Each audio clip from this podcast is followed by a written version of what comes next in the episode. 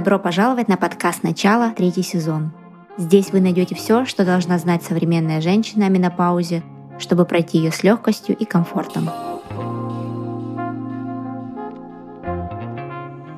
Всем добрый день. Сегодня с вами Акиншина Светлана Владимировна. Я врач-акушер-гинеколог, кандидат медицинских наук. По своей второй специальности я врач-гематолог, и я специализируюсь на пациентах с нарушениями свертывающей системы крови. Сегодня мы с вами поговорим о том, какие обследования необходимо выполнить до начала применения менопаузальной гормональной терапии и какое наблюдение и какие обследования необходимы в процессе применения гормонов, чтобы сделать эту терапию действительно безопасной безопасной. На сегодняшний день эксперты по менопаузе сходятся на том, что основным показанием к применению менопаузальной гормональной терапии являются климактерические симптомы, то есть вазомоторные симптомы в случае, если они носят умеренный или тяжелый характер и если они значительно влияют на качество жизни женщины. Кроме того, менопаузальная гормональная терапия назначается для того, чтобы уменьшить или отсрочить отдаленные последствия дефицита эстрогенов, в частности, назначается для профилактики остеопороза. И еще одним показанием гормональной терапии является наличие симптомов генитоуринарного менопаузального синдрома, которые чаще всего проявляются сухостью, жжением, мочеполовым половыми инфекциями, сексуальной дисфункцией. Ну, по таким показаниям эстрогены преимущественно применяются в локальной вагинальной форме. Крайне важно использовать минимально эффективные и достаточные дозы для коррекции симптомов. И очень важно попасть в так называемое терапевтическое окно возможностей. То есть терапию необходимо начать до 60 лет или в течение 10 лет после последней менструации. Если начинать эту терапию позже 60 лет и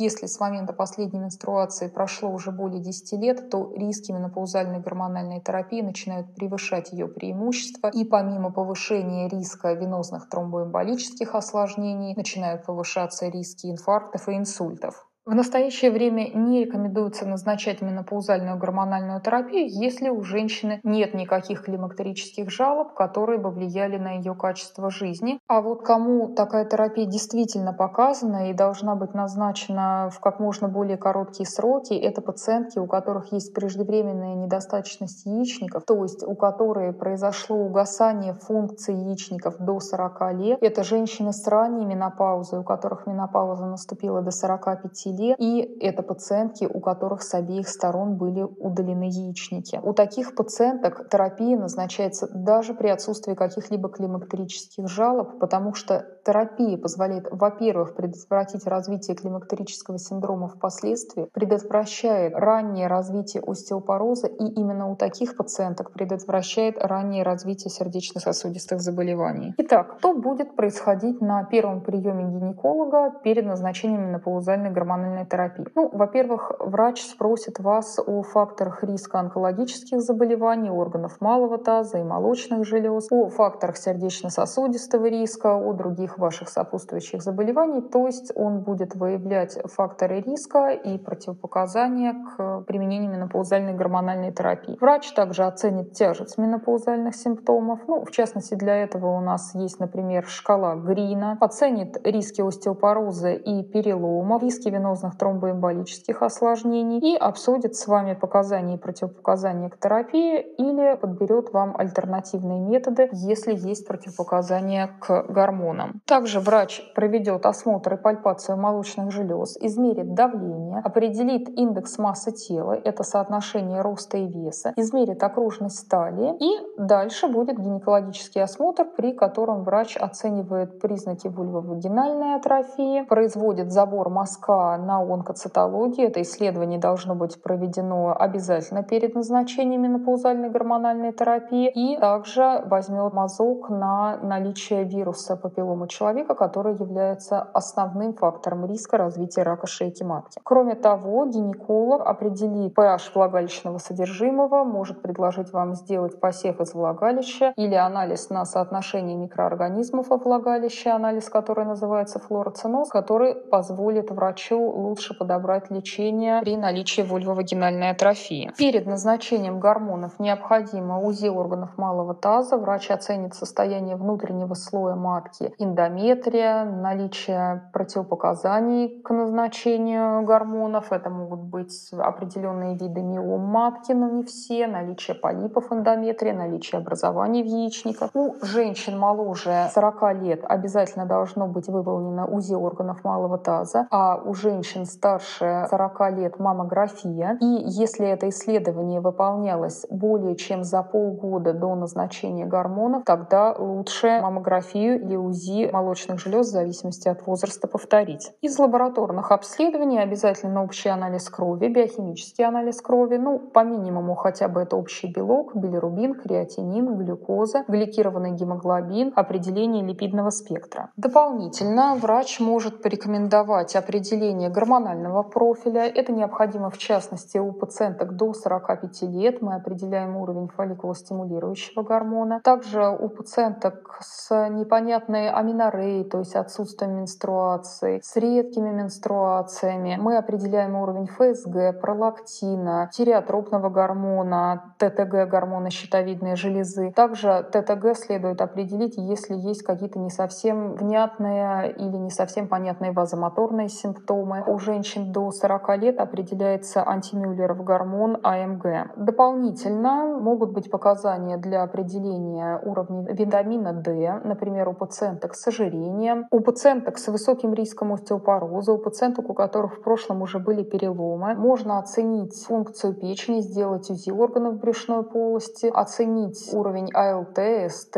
гамма-ГТ у пациенток при подозрении на заболевание печени. Врач также вам может порекомендовать денситометрию, определение плотности костной ткани, колоноскопию. У пациента с подозрениями на нарушение углеводного обмена может быть предложен пероральный глюкозотолерантный тест, а у пациенток с подозрениями на нарушение свертываемости крови может быть предложена коагулограмма с определением уровня дедимира. Это очень просто, но об этом часто забывают. Надо вспомнить, что было в семье, что было у близких родственников. Папы, мамы, братья, сестры, дети.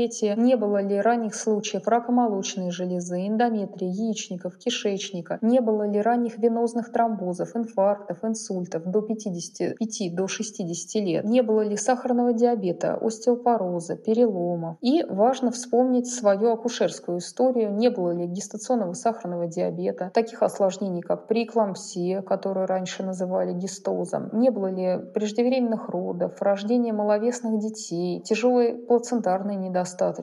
Не было ли гибели детей на поздних сроках или повторных потерь беременности на ранних сроках? Вот такие вот тяжелые акушерские осложнения, они могут быть исходным признаком наличия тромбофилии, то есть исходных нарушений свертывающей системы крови, которые могут повышать риски тромбозов на фоне гормональной терапии. Анализируем все сопутствующие заболевания, наличие вредных привычек. Думаем, не предстоит ли хирургическое вмешательство, потому что при обширных хирургических вмешательствах обычно значительно повышаются риски тромбозов, и при этом рекомендуется отменить менопаузальную гормональную терапию за 4-6 недель до операции, либо наладить адекватную антикоагулянтную терапию. Ну, в общем, каждый раз следует думать над каждым пациентом отдельно. И также необходимо вспомнить все лекарственные препараты, все витамины и все биологически активные добавки, которые вы принимаете в настоящее время. После назначения гормонов на контрольные визит нужно прийти через 6-8 недель. Гинеколог оценит эффективность лечения и оценит нежелательные явления на фоне терапии. И дальше контрольные визиты необходимо каждые 6 месяцев в течение первого года и ежегодно при последующем применении гормонов. И каждый раз мы оцениваем соотношение пользы и риска терапии. Думаем, не пора ли снизить дозировку, потому что чем дольше пациентка принимает препараты и чем дольше проходит времени с момента последней менструации, тем бывает безопаснее снизить дозу эстрогенов. И при том низкие дозы эстрогенов могут также хорошо работать, как и более высокие дозы. Ультразвуковое исследование органов малого таза необходимо выполнять ежегодно. Если есть миома матки, то каждые полгода. Маммография у пациенток старше 40 лет или УЗИ молочных желез до 40 лет ежегодно. Биохимический анализ крови и общий анализ крови ежегодно. И дополнительно по показаниям врач вам может назначить контроль ТТГ, контроль витамина D, Контроль денситометрии и контроль гемостазиограммы, ну, как минимум стандартной коагулограммы с дедимиром. Итак, если у вас нормальный вес, если у вас нормальная физическая активность, если у вас ранняя менопауза длительностью до 5 лет и если у вас низкий риск сердечно-сосудистых заболеваний, вот для оценки риска сердечно-сосудистых заболеваний американцы придумали шкалу AC-CVD. Вот эта аббревиатура расшифровывается как атеросклеротик cardiovascular disease.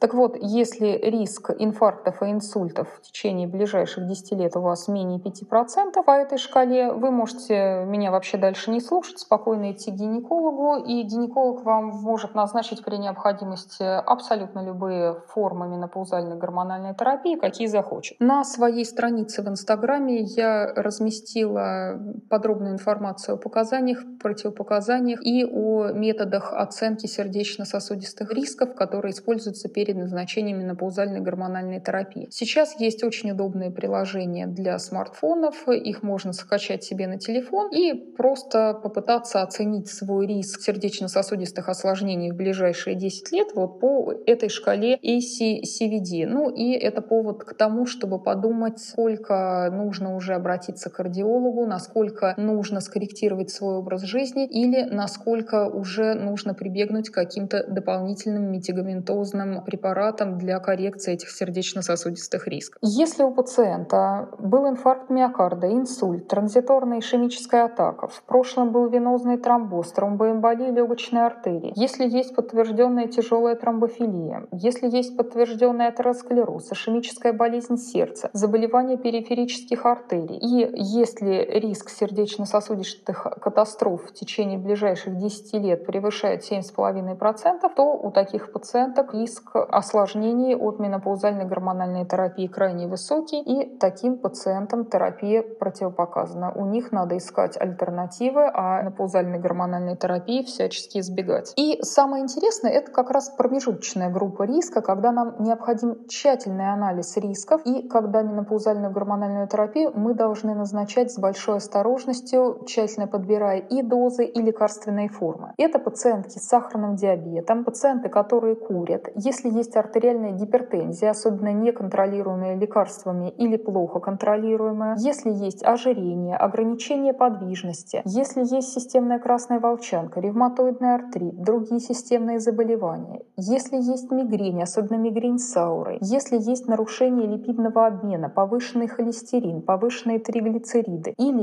если есть промежуточный риск сердечно-сосудистых катастроф в течение ближайших 10 лет по шкале ACCVD от 5 до 7-5%, то тут необходима не только консультация акушера-гинеколога, но и консультация кардиолога и гематолога, которые позволят подобрать оптимальную и безопасную менопаузальную гормональную терапию. С вами была врач-акушер-гинеколог, гематолог, гемостазиолог, кандидат медицинских наук Акиншина Светлана Владимировна. Всем хорошего дня!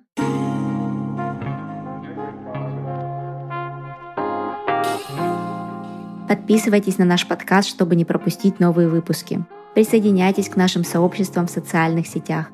Там вы найдете еще больше полезной и интересной информации. Все ссылки в описании.